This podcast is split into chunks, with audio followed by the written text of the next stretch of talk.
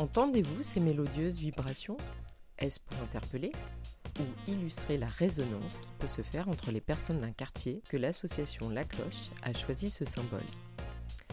Créer du lien social avec et pour les personnes sans domicile de son quartier, c'est ce qui anime cette association née dans le 11e. Aujourd'hui, elle rayonne dans toute la France et emmène dans son halo sonore de plus en plus de commerçants, d'habitants et de bénéficiaires. Elle a sa vision singulière de l'inclusion. Ici, la priorité n'est pas de proposer un repas ou des vêtements, mais de la chaleur, celle de l'humain. Et quand on entend le témoignage de Mathilde, directrice de l'antenne de Paris, et de Clément, gérant du bar dans la foulée, c'est une belle dose d'humanité que l'on prend dans les oreilles. Alors jouez cette partition enthousiaste avec nous et découvrez comment le 11e la joue solidaire jusqu'à inspirer au-delà de ses frontières. On se parle. Bonjour Mathilde, aujourd'hui on va découvrir un petit peu qui est la cloche et en quoi elle résonne solidaire. Donc peut-être euh, en quelques mots ce que tu peux te présenter pour nous dire euh, ce que tu fais à la cloche et euh, quel bruit fait cette, cloche dans le quartier. Eh ben, avec plaisir. Du coup, je suis Mathilde, je suis directrice de l'antenne de Paris, mais ça vient de changer.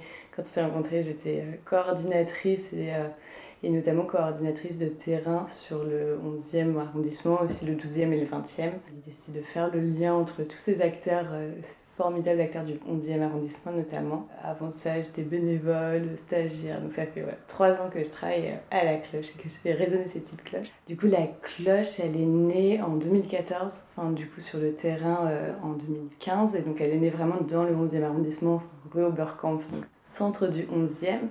Et euh, donc c'était c'est le fondateur Louis-Xavier Leca qui avait pour idée de mettre en lien les habitants euh, du quartier dans lesquels il s'incluait, qui avait envie d'agir contre la grande exclusion, contre l'exclusion des personnes sans abri. Ces habitants qui étaient un peu démunis face euh, à l'exclusion, qui ne savaient pas comment agir et euh, faire le lien avec du coup les personnes sans domicile qui, elles, euh, souffrent de, du rejet des passants. Et l'idée, c'était de, se dire, mais en fait, il y a un lien à créer, il, manque assez peu de choses pour que en fait, ces personnes se rencontrent, ces personnes qui ont envie de se rencontrer puissent le faire. Et il est parti aussi du constat que le lien social, contrairement, à ce qu'on a l'habitude de penser, ou en tout cas on a un peu tendance à l'oublier. Euh, mais c'est aussi important dans la réinsertion des personnes sans domicile que euh, l'aide matérielle qui peut être apportée, donc l'aide alimentaire, l'aide à l'administratif, l'accès à l'hygiène. En fait, tout ça c'est nécessaire, mais autant que le lien social. C'est pour ça qu'il a créé la cloche et qu'en fait il est parti de l'idée de rassembler en fait les personnes autour des lieux qui étaient déjà un peu les, lieux de vie de quartier, donc les commerçants ça a commencé avec son poissonnier qu'il connaissait depuis longtemps. Ils ont décidé de construire ensemble l'idée du carillon, donc y a un réseau de commerçants solidaires. Et l'idée, c'est que euh, des commerçants accueillent dans leur magasin des personnes sans domicile pour leur rendre des petits services du quotidien. Donc c'est des choses assez basiques, mais euh, qui permettent en fait d'inciter les personnes sans domicile qui n'oseraient pas euh, passer la porte des commerces pour demander l'accès aux toilettes, pour aller boire un verre d'eau, pour aller demander un morceau de pain, mais en fait au-delà de ça, l'idée c'est retrouver un peu une place dans cette vie de quartier, d'oser fréquenter des commerces qui fréquentaient plus et aussi les clients des commerces. Et donc euh, voilà, c'est avec euh, le carillon que l'aventure a commencé, donc vraiment dans le 11e, puis en fait petit à petit dans tout Paris parce que les besoins ils existent aussi euh, dans toutes les grandes villes. Aujourd'hui, ça représente 420 commerçants à peu près dans Paris, dans, tous les arrondissements de Paris, un peu aussi aux alentours. Et euh, voilà, c'est aussi dans le 11e qu'on voit une forte densité de, de commerçants solidaires pour les personnes qui, euh, qui, veulent aller voir un de ces commerçants, ils ont un petit document, ils, ont une liste en fait de commerçants que vous leur distribuez. On a une, liste en gros par zone de, de, Paris, donc là il y a une liste qui regroupe tous les commerçants de l'Est de Paris, donc ça qu'on distribue aux personnes. En fait pour inciter aussi les personnes, tout ce qui est offert par les commerçants et qui est un peu plus coûteux que... Euh,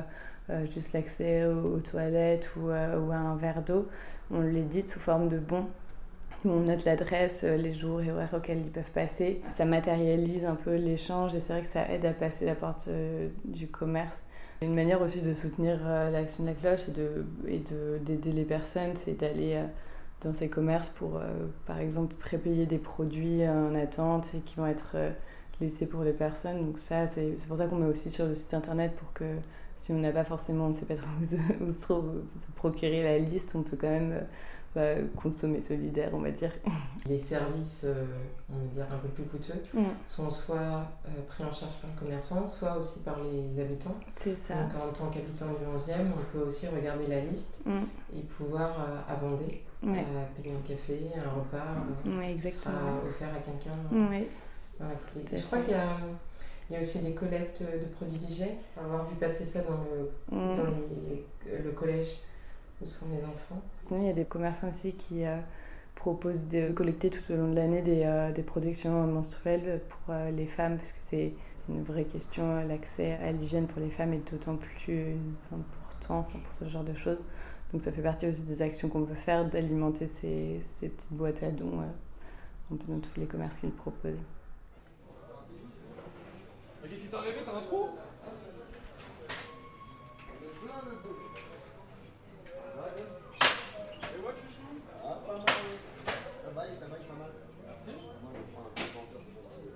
Bah bonjour, euh, je m'appelle Clément, j'ai 41 ans, je suis euh, bistrotier depuis 6 ans et j'ai rencontré la cloche à la même date, à peu près il y a 6 ans, quand il démarrait tout juste dans le 11e arrondissement de Paris. Euh, pourquoi j'ai adhéré à la cloche et au dispositif du carillon? Parce que je crois beaucoup aux, valeurs inclusives dans notre société et que j'ai trouvé que ça correspondait tout à fait à, mon style de pensée. Dans ma vie antérieure, j'ai bossé 15 ans dans l'humanitaire en Afrique et en Asie. Et c'est vrai que je voyais mal faire de l'entrepreneuriat sans avoir une plus-value humaine derrière. Donc euh, c'est ce que j'ai appliqué en tout cas à cet établissement. Et alors, euh, comment ça se matérialise euh, dans ton bar qui s'appelle Dans la foulée? Bah, Il y a beaucoup de- d'usagers euh, de la rue qui viennent dans mon établissement, qui pour différentes choses, pour manger, pour un café, pour discuter, pour déposer des fringues aussi, parce qu'ils ont beaucoup de sacs, et donc du coup je fais consigne ici. De l'informatif directionnel on va dire, c'est-à-dire que souvent euh, pour les néos arrivant dans la rue, ils ont besoin d'être un peu dirigés sur des structures d'accueil, et donc je me fais un peu euh, d'aide pour ça en tout cas. Euh, Ça représente à peu près combien de personnes Oh bah ça varie, mais c'est en moyenne 4-5 par jour, personnes de, par jour. C'est euh, plus d'hommes que de femmes, mais il y a malheureusement aussi beaucoup de femmes qui, euh, viennent boire un café ou manger une frite ou euh, prendre un sandwich. Euh, vu que j'ai un vestiaire, moi en plus en bas, du coup j'ai quand même, il y, y a des pics, c'est-à-dire que quand il commence à faire froid ou quand il commence à pleuvoir, j'ai beaucoup de gens qui viennent demander des fringues, des chaussures, des chaussettes, des kits hygiène. Donc oui, bah, ça varie, mais j'ai quand même beaucoup de gens qui viennent, surtout pendant les vacances scolaires en fait, parce que les structures d'accueil ont fermé la plupart du temps et du coup on fait un peu le relais. Ok. Et quel retour tu as de, de leur part euh, Oh bah le retour de leur part, euh, bah, il, est, euh, il est ce qu'il est, c'est-à-dire que c'est presque gênant parce que la générosité des gens euh, qui, qui vivent dans la rue est souvent assez bluffante, c'est-à-dire que moi on me ramène souvent plein de cadeaux en fait. euh, c'est presque, presque très gênant en fait même pour le coup. Et euh, le retour surtout des euh, gens qui euh, fréquentent le bar est très bon puisque ils font relais aussi. il y en a certains qui, les accueillent chez eux pour dormir. donc il y a quand même une, bienveillance collective qui s'est créée quand même depuis. Quand tu vois les pictos qui sont sur la vitre, tu as l'ensemble des services qui sont possibles ici.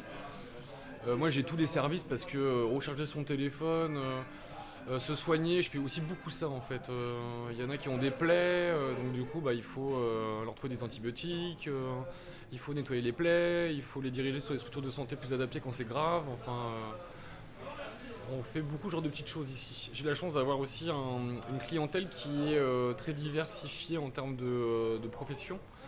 Et je m'appuie beaucoup sur elle. hein, Voilà. C'est-à-dire j'ai des médecins, j'ai des ophtalmos, j'ai des dentistes, et ils jouent le jeu. Et ça, c'est super agréable quand même. Tu veux dire qu'en fait tu peux arriver à orienter quelqu'un euh, directement vers un de tes clients C'est ce que je fais, ouais. ouais ça arrive assez souvent de le faire. C'est génial. Bah, c'est l'intelligence collective en fait. hein. La solidarité collective, euh, pas la charité quoi. C'est ça qui est bon. Mais qu'est-ce qui t'est arrivé? T'as un trou?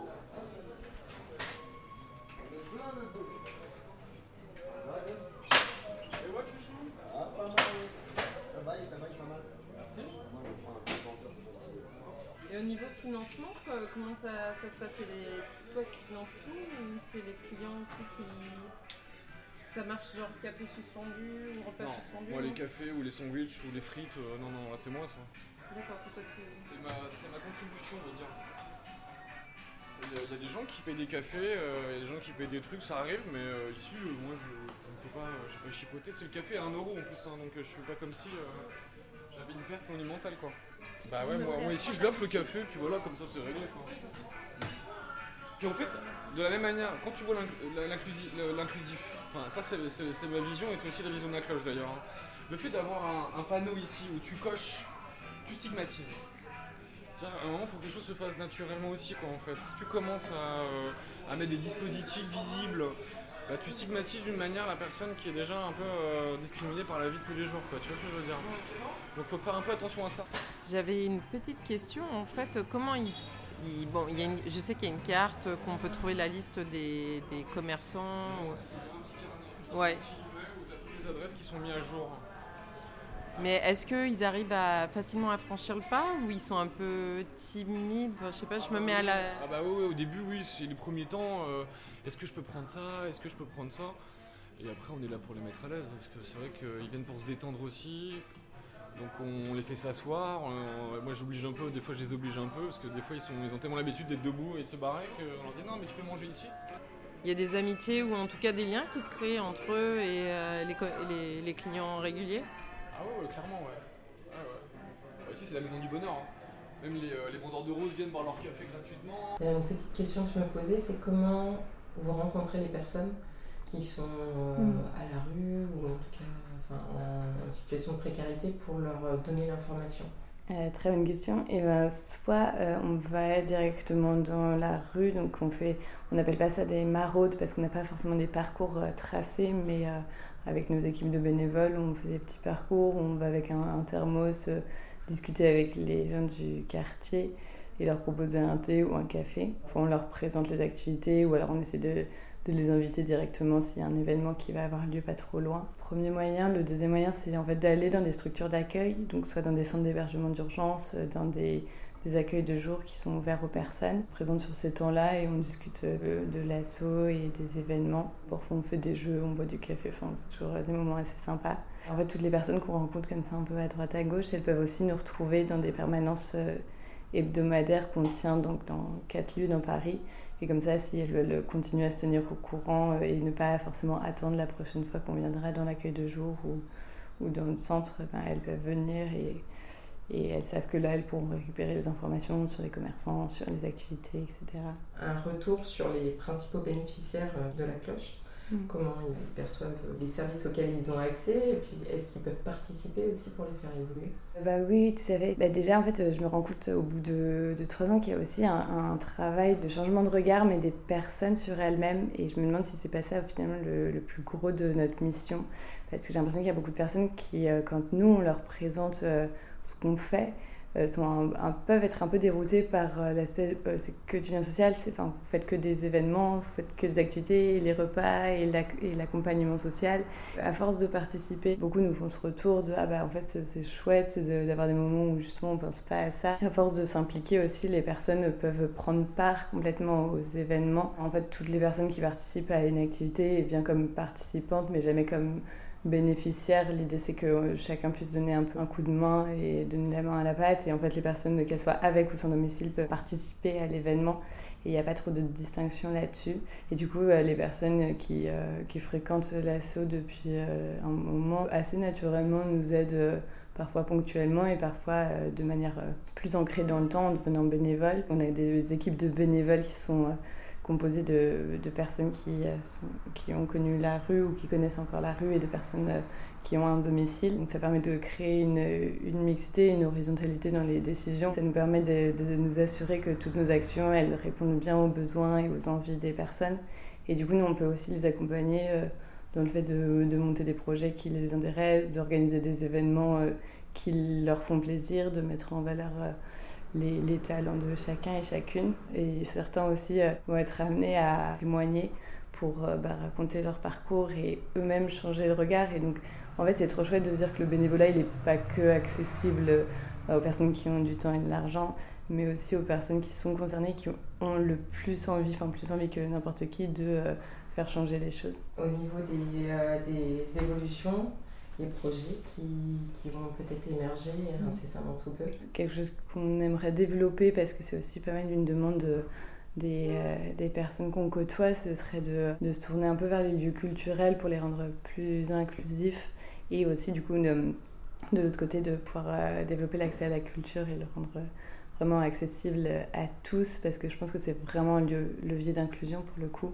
Énormément de lieux culturels euh, qui ont déjà cette démarche et pareil en fait ensemble on essaye de tâtonner un peu je pense à la maison des métallos par exemple qui est assez clé dans le quartier et qui fait ce travail là en ce moment de de rassembler les acteurs euh, du social et de la culture autour d'un projet commun. Donc euh, je pense que c'est quelque chose qui est assez pertinent à aussi expérimenter dans le quartier. Ouais, le labo, vraiment le mondial c'est le labo de la cloche. mais, euh, mais je pense que pour le coup c'est un lieu super pertinent et, le, et voilà, c'est une, une, piste là qu'on qu'on va creuser, je pense, dans les mois et années qui viennent. Est-ce qu'il y a une identité du 11e qui serait un peu plus marquée par rapport à d'autres euh, arrondissements? Est-ce que les habitants du 11e sont plus particulièrement solidaires? Et ça explique aussi pourquoi euh, la cloche est née euh, dans le mmh. quartier Tout à fait, je pense que avoir travaillé sur d'autres territoires dans Paris, j'ai vraiment le sentiment que le, la solidarité, ça fait partie un peu de l'ADN du 11e. Il y a quand même une mixité de population et, d'habitants d'habitantes euh, qui quand même arrivent à cohabiter et cohabitent bien. Je trouve qu'il y a une entraide qui, est, qui est assez naturelle avec les commerçants où c'est assez facile euh, d'aller vers eux et, il y en a beaucoup qui font déjà la démarche qu'on propose et qui n'ont pas forcément besoin d'accompagnement. Et euh, les habitants du quartier aussi ont généralement pas tant de, clichés. En fait, on sent qu'il y a une envie d'aider et que, que les personnes elles nous interrogent sur euh, les personnes, sur la vie, le monde de la rue, mais parce qu'elles ont envie de pouvoir euh, prendre part, agir euh, dans leur quotidien. Et ça, je le ressens assez fortement. On travaille pas mal avec des jardins partagés aussi, donc qui sont un peu le lien privilégié entre les habitants. Ils sont aussi assez partants d'accueillir les personnes sur leurs activités. La grande précarité, elle est quand même très très fortement présente dans le 11e arrondissement. On sent qu'il y a vraiment une envie générale d'agir et d'agir euh, bien. Globalement, j'ai l'impression que les, les, personnes sans domicile, du coup, se sentent plutôt lues ou en tout cas, voilà, elles font partie, j'ai l'impression, de, de la vie du quartier. ça, c'est plutôt agréable. Et est-ce que tu as des, comme ça en tête euh, des témoignages plus particulièrement, des petites anecdotes comme ça de personnes bénéficiaires des services de la cloche qui t'ont marqué ou qui t'ont ému? Ah, je, pense à une, une, une, dame qui vivait dans un centre d'hébergement là, de, justement de la rue Popincourt, qui est, poète et qui adore, euh, qui adore la poésie. Ça faisait des mois qu'on essayait de monter un, un atelier poésie ensemble, ça marchait pas. Enfin, c'était, elle est maintenant elle bénévole et c'est chouette, elle fait plein d'autres actions, mais c'est vrai que ça, ça lui tenait vachement à cœur et on a eu du mal à faire en sorte que ça prenne. Et en fait, euh, elle participe euh, euh, régulièrement, pratiquement tous les mois, à la radio qu'on organise là de nos locaux. Et, et en fait, je lui ai proposé d'animer ce moment-là et ça a été un peu la révélation pour toutes les deux. Elle était trop forte, hyper naturellement. Elle a un peu hein, trouvé le, le, média qui lui plaît pour pouvoir s'exprimer, donner la parole aux autres et dire ses poèmes. C'était une belle, une belle manière de, bah, de pouvoir lui donner la parole. Et, Sinon, c'est un peu. Enfin, j'ai pas l'impression que dans le quartier, le fait de travailler, enfin, d'avoir nos locaux ici, euh, on, a, on est vachement en lien avec euh, les personnes euh, au quotidien. Et moi, c'est plus ça que je retiens du quartier c'est bah, les personnes qui ont fini par, par reconnaître, reconnaître de manière quotidienne, on prend leurs nouvelles. Ils nous racontent les nouvelles du quartier. Et ça, moi, j'ai trouvé ça super agréable que le contexte soit aussi facile comme ça, euh, est-ce que tu aurais trois lieux à partager? Là, comme ça, je pense euh, au restaurant Le Grand Breguet qui offre des, des, repas et des desserts, il me semble, aux personnes. Et du coup, les personnes peuvent s'asseoir, profiter du lieu qui est quand même assez, assez chouette. On a des, des super retours euh, de ce commerçant-là. Je pense aussi à un commerçant que les, les, personnes adorent et s'arrachent les, les, repas, c'est euh, Paris-New York. C'est un restaurant à rue Oberkampf de burgers. Alors que moi, je n'ai jamais goûté, mais euh, j'ai ouï dire que c'était excellent et que l'accueil aussi qui était fait aux personnes était excellent. sinon, je dirais évidemment en premier, euh, pour le coup, je le fréquente autant que que les autres personnes, c'est euh, dans la foulée le bar, euh, du coup un bar euh, boulevard de Ménilmontant. Pareil, il y un lieu très accueillant, enfin où tout le monde en fait est accueilli à bras ouverts, qui est un vrai lieu de quartier. Et en fait, pour les personnes qui veulent euh, aller voir un de ces commerçants, ils ont un petit document, ils, ont une liste en fait de commerçants que vous leur distribuez. On a une, une liste en gros par zone de, de Paris. Donc là, il y a une liste qui regroupe tous les commerçants de l'Est de Paris. Donc ça qu'on distribue aux personnes. En fait, pour inciter aussi des personnes, tout ce qui est offert par les commerçants et qui est un peu plus coûteux que euh, euh, juste l'accès aux, aux toilettes ou, euh, ou à un verre d'eau, on l'édite sous forme de bons on note l'adresse, euh, les jours et horaires auxquels ils peuvent passer. Ça matérialise un peu l'échange et c'est vrai que ça aide à passer la porte euh, du commerce. Et après, en fait, n'importe qui. C'est une manière aussi de soutenir euh, l'action de la cloche et de et de- d'aider les personnes, c'est d'aller dans ces commerces pour, par exemple, prépayer des produits en attente et qui vont être laissés pour les personnes. Donc ça, c'est pour ça qu'on met aussi sur le site internet pour que si on n'a pas forcément, on ne sait pas trop où se, où se procurer la liste, on peut quand même bah, consommer solidaire, on va dire. Les services, euh, on va dire, un peu plus coûteux sont soit euh, pris en charge par le commerçant, soit aussi par les habitants. C'est ça. Donc en tant qu'habitant du 11e, on peut aussi regarder la liste Mm. et pouvoir euh, abonder, Ouais. payer un café, un repas, euh, Ouais, qui sera offert à quelqu'un Ouais.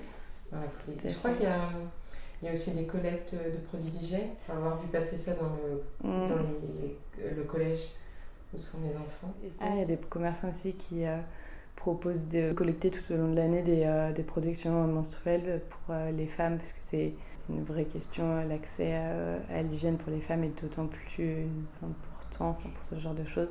Donc ça fait partie aussi des actions qu'on peut faire, d'alimenter ces, ces petites boîtes à dons. Il y a une petite question que je me posais, c'est comment vous rencontrez les personnes qui sont euh, Mm. à la rue ou en tout cas en, situation de précarité pour leur euh, donner l'information.